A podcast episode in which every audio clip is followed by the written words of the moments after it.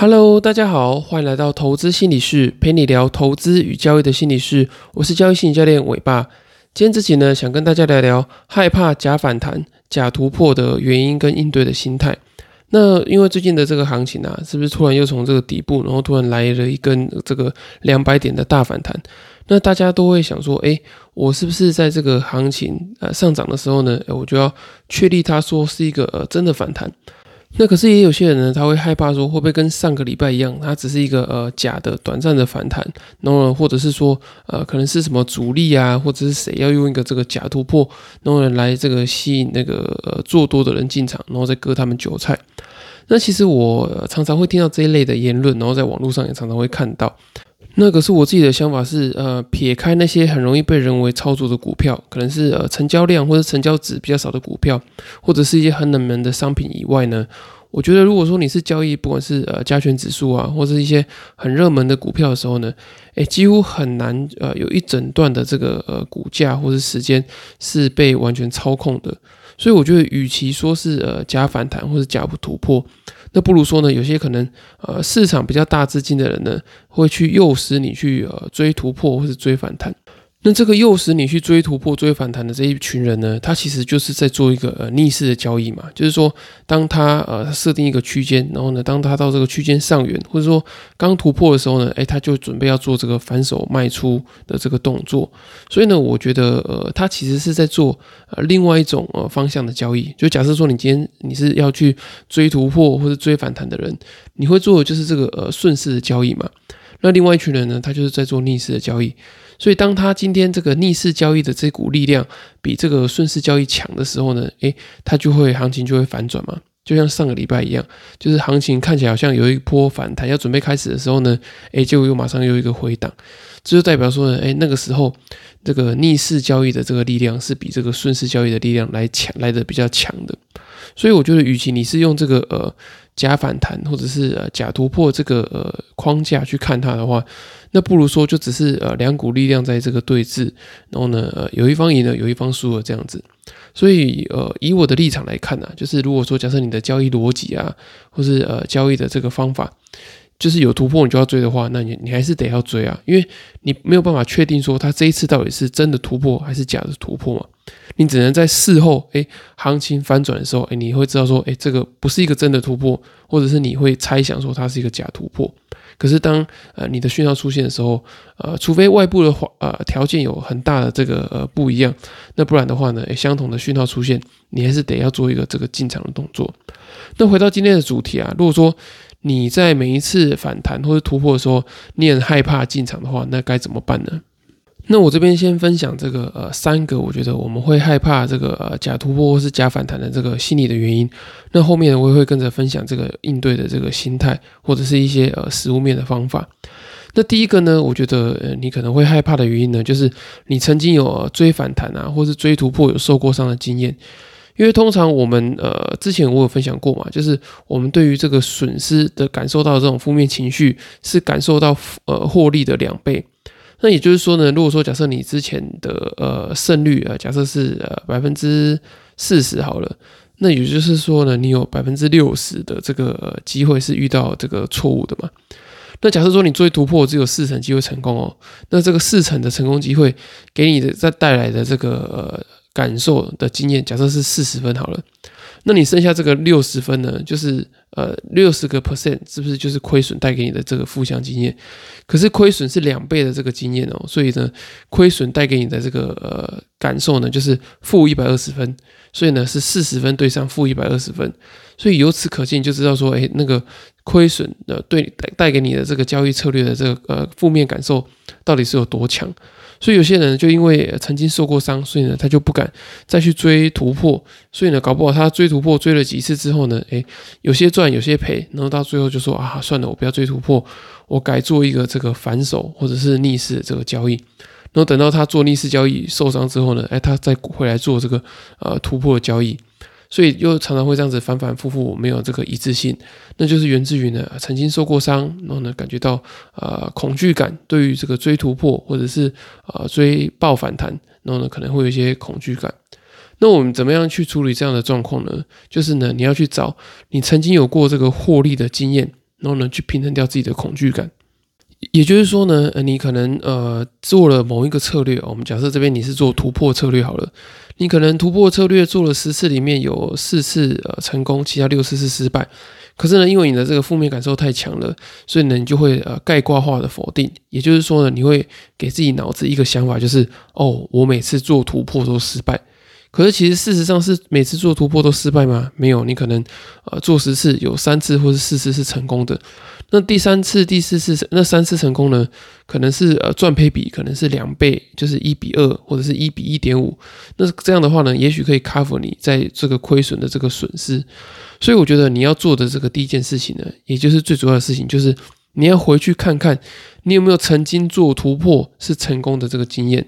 就是用这个找寻这个成功的经验呢，去破除你这个概括化的否定。就是你不能呃一棒就打死了所有做呃突破的策略嘛。你总是要回去找找看，哎，也许你做呃突破策略成功，虽然说几率比较低，可是呢，也许你的品质是好的，就是你不管是赚赔比啊，或者这个持有的时间，可能都是不错的。所以你要去找一个好的经验来打破你这个概括化的这个否定啊，还有你对于以前这个追突破跟追反弹的这个恐惧感。那第二个心理原因呢，可能是你对于你自己的呃投资研究啊，或是交易的假设呃能力没有足够的信心。那我们有时候基于这个呃，不管是投资能力的限制啊，就是说你可能呃，对于财报分析啊、总体经济分析啊，你的能力还不够，或者是说呢，你的这个研究的时间并没有花的很多，导致说你没有这个足够的信心，在这个好的行情的时候呢，去做这个进场的动作。所以我觉得这个会是有点可惜的。所以当呃，就算你的这个心理能力呃，心理交易心理的能力。还不错，或者是说稳定的状态，可是呢，这同时也要搭配你个人的这些呃投资交易的能力，所以我觉得这两个其实是相辅相成的。有时候可能是你有信心，可是呃交易能力不够，所以你导致说你整体来讲的话呢，你对于你报股票还是没有足够的信心。可是有时候是呃状况可能是相反的，你有足够的这个研究的能力，可是你本身个人是比较没有自信心的，那这个时候呢，你就得去加强你这个交易心理的部分。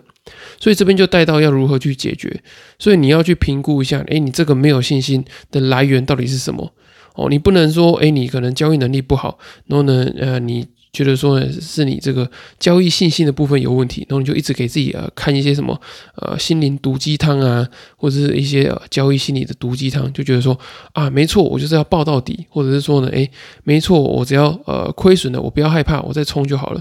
可是有时候并不完全是你这个交易信心的问题，有可能是你呃投资的能力啊不够，所以代表说呢，你呃没有扎实的这些呃交易的技术，可以去支撑你的这个交易的信心。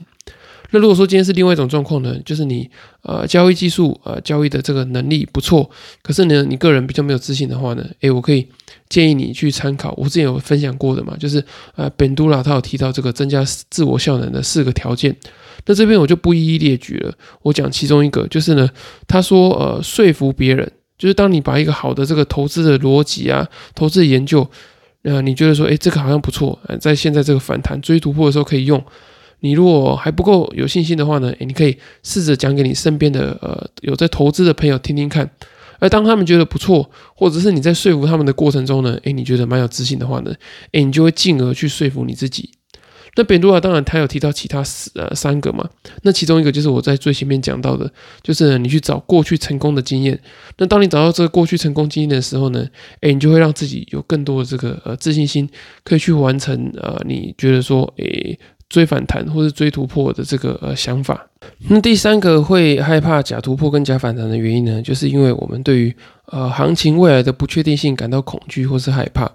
那我觉得交易很难的地方呢，就是在于它的这个不确定性嘛。因为我们的人呢，都是喜欢有这种呃控制感啊，或是安全感、呃确定感等等的。所以当我们对于未来的行情把握度没那么高的时候呢，我们就自然而然就会呃有一种恐惧感或者这种害怕的感觉，导致你不敢下单。那就基于我们刚刚讲到的嘛，你可能对于呃以前的这个行情有过负面的经验呐，可能被以前的这个呃假反弹跟假突破呃有吓到的这个经验，所以你开始会对于未来的行情有这种不确定性的这种恐惧感。那我觉得这个是很正常的，所以我们在这个交易之中啊，就是要尽可能的消除我们的这个不确定性，增加这个确定感嘛。那这个增加确定感也不是说盲目的增加，因为有些人呢他会想说，好，我就是要确定获利。可是呃，在交易的过程中没有办法做这个确定获利这件事情嘛？确定获利只有呃定存做得到这件事情。所以呢，你要去控制你能够控制的东西，例如说控制风险啊，控制最大的亏损等等的。所以实物面的做法呢，就是你在追这个反弹或是突破的时候啊，你脑子要先想说，诶，它回档多少的时候呢，我要做这个出场。那当你知道回档多少做出场之后呢，诶，你内心就会有一个比较稳定的感觉嘛。例如说呢，你觉得这个行情突破之后呢，诶，可能会赚个呃一点五块，那你可能呢回档你就设定一个一块钱，那你就自然而然形成这个一点五倍的这个赚赔比嘛。那当然，这个呃细节的部分，你可以去自己去设定啊，根据你的这个胜率啊、赚赔比，或者说你能够呃接受最大的这个回档的幅度，你再去做设计。那这边我想表达的，就是说呢，诶，你不用啊有一个呃盲目的这个呃不稳定、不确定的感觉，你可以尽量的把这个范围缩小。那透过这个呃设定停损的这个方式，或者说设定一个这个回档上限的这个方式呢，你就可以知道说，诶。我的这个行情呃的走势呃最糟的状况大概是怎么样？那我想呃要相对应的取得什么样的这个赚赔比？你把它设定出来，把这个框架建构起来之后呢，你的这个心理不安全的感觉呢就会相对的降低蛮多的。好，以上就是三个呢，我觉得呃可能是你在追突破啊或者追反弹可能会有的一些呃害怕的心态，然后呢还有的应对的这个心理方法。那我也想跟大家分享一下我的结论啊，我的结论就是呢，其实不管是真的反弹啊，或是假的反弹，其实呢，呃，你做的这个方法的呃这个模式呢，其实都差不多的，就在一个相同的策略底下呢，其实你一直在做的就是你的这个交易的一致性嘛，你没有办法预先的去判断说它到底是一个呃真反弹啊，或者一个假反弹，或是一个真突破假突破。那当然你还有别的这个方式嘛，不管是用什么滤网啊，还是用其他这些呃参考的条件，那我觉得都 OK。只是说呢，你呃能做的事情，其实呃大概就是那些你一一直平常在做的这些事情，然后呢就把这个东西，把你的这个交易系统呃套到这个行情上面去，然后呢你能够做的就是呃控制风险，然后呢呃控制你的这个交易的程序，那剩下的就是把你的这个呃心态好好的呃把它建立起来，不要太过的恐惧，可是呢也不要呃太过度的自信，然后呢试着让自己的心态平衡到一个稳定的状态。那这样的话呢，不管是应对什么样的行情，基本上你都会有一定的这个呃信心跟这个能够应付的这种感觉。那以上就是今天这集的内容。那如果说你听完之后，哎，觉得说自己的这个心态好像不是还那么稳定的话呢，也欢迎你去购买我刚出版的新书《在交易的路上与自己相遇》。那在书里面呢，我会写下我在呃交易的过程中有很多的呃不确定性跟害怕，可是呢，我透过一些呃心理学的方法，还有这个交易的训练，然后呢，慢慢从这个呃跌倒的状态，然后再慢慢爬起来。那如果说你没有时间好好看书的话呢，也欢迎你透过这个呃资讯栏的表单，有这个报名一对一的线上交易心理咨询。在咨询的过程中呢，我可以比较快的去帮你找到你的这个交易的心理盲点，都能呃让你呃知道说怎么样在呃很多呃交易心理的挫折跟困难之中呢，呃找到应对的方法。那如果说你都没有付费的考量的话呢，也很欢迎你透过第二十四集的题目，你可以传讯息或者寄信给我，然后呢，我会帮你做一个呃免费简易的交易心理咨询。好，今天分享的内容就到这里。那如果说你喜欢的话呢，哎，请帮我到这个 Apple Podcast 或其他平台帮我留言，然后或是给我五星的评价，我会非常开心，因为你们的支持就是我持续分享最大的动力。我会把你们的问题呢整理起来，在之后节目再回复给你们。那今天节目就到这里喽，我们下次见，拜拜。